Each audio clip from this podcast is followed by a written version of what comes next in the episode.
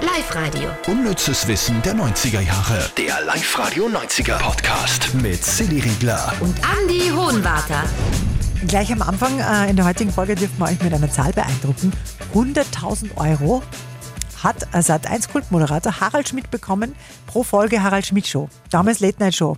wobei 40.000 Euro nur für ihn äh, drinnen waren. 60.000 hat dann die Produktionsfirma noch bekommen, aber trotzdem 40.000 Euro pro Folge. Ich habe auch gelesen, dass die Sonja Zietlow im Dschungelcamp 40.000 Euro gerade kriegt pro, pro gesendeter Folge. Wirklich? Mhm. Ja, Und der Hartwig? äh, in, da ist nur gestanden, dass das in ähnlichen Sphären sich bewegen würde. Ich finde den Hartwig besser. Darf ich das, darf ich das sagen?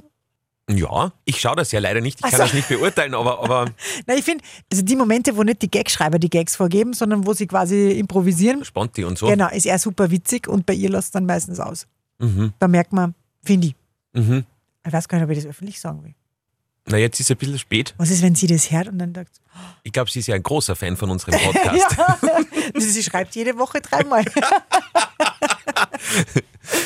Gut. Jetzt haben wir uns vergaloppiert. Wo wollten wir denn eigentlich hin? Wir wollten eigentlich zu den Top 3 von dieser Woche. Ach so, ja, dann machen wir das doch. Platz 3. 1997 war Michael Jackson auf Tour durch Deutschland äh, mit seiner History Tour und da hat er als Background-Sängerin einen Promi gehabt. Und das ist schon eine coole Geschichte. Müsst ihr euch vorstellen, 1997 hat er in Bremen einen Auftritt gehabt und damals stand dann die 17-jährige Sarah Connor bei ihm auf der Bühne. Die hat mitgesungen im Kinderchor zum Earth Song und zu Heal the World. Das ist schon sehr cool. Mhm. Magst du Sarah Connor? Total. Mag ich voll gern. Wir waren einmal auf einem Konzert, fällt mir gerade ein. Stimmt. ja, Burglam damals waren wir bei Stimmt. Sarah Connor. Das ja, war schon toll, gell? Voll. Vor allem, ich muss schon sagen, äh, mir jetzt erst, äh, ich habe erst meinen Geschmack gefunden an Sarah Connor, wie sie äh, in Muttersprache, also ich glaube, das erste Album hat dann auch Muttersprache geheißen, wo sie begonnen hat, Deutsch zu singen. So Vincent und so. Ah, mag ich voll gern. Wow. Platz 2. Ein großes Jubiläum ist jetzt gefeiert worden diese Tage und zwar Traumhochzeit mit Linda de Mol. 30 Jahre. 30 Jahre Traumhochzeit. Das heißt natürlich auch Paarnummer. Also, sollen wir mal kurz erklären, was Traumhochzeit war? Ja, Es war so eine Kuppelshow in den 90ern, moderiert von Linda de Mol, eine Holländerin mit langen blonden Haaren. Ich glaube, ihr Mann hat das Äh, John damals de Mol. produziert Mhm. gell? Ja, und sogar erfunden, oder? Der war ja so ein Mastermind in Sachen neue Game Shows und so. Mhm. ja. Und da sind halt, ich glaube, drei Pärchen gegeneinander angetreten oder in Spielen und so. Und wer dann gewonnen hat, hat die Hochzeit gewonnen. Ich weiß gar nicht mehr. Am Geht Schluss dann am waren nur Schluss- zwei Pärchen auf dieser Torte oben, oder? Genau. Und wer dann gewonnen hat, der hat dann die, Hoch der hat dann die Hochzeit live im Fernsehen. Wie krass. Genau, dann sind die- der Standesbeamte hat Willi geheißen, das weiß ich noch. Und dann sind natürlich die Tauben nur losgelassen worden. Und das, Tauben? mhm. das heißt ja auch, dieses erste Paar, das damals verheiratet worden ist, da ist die Frage, sind die nun zusammen oder nicht? Das haben wir diese Woche äh, gelüftet, dieses Geheimnis. Ja, die haben echt lang durchgehalten. Das waren Susanne und Josef Speer.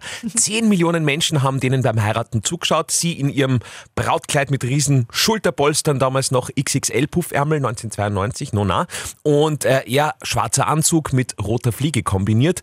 Und die haben bis jetzt durchgehalten. Ja, jetzt war er leider Gottes einmal Skifahren, hat eine neue Frau kennengelernt, ist seit Dezember auch offiziell geschieden und schon mit der neuen verlobt. Drum, lass nie einen Partner allein Skifahren gehen. Dann sehen wir, was da rauskommt. Entweder brochener Fuß oder brochenes Herz. Skifahren ist immer, immer gefährlich. So, und jetzt Platz.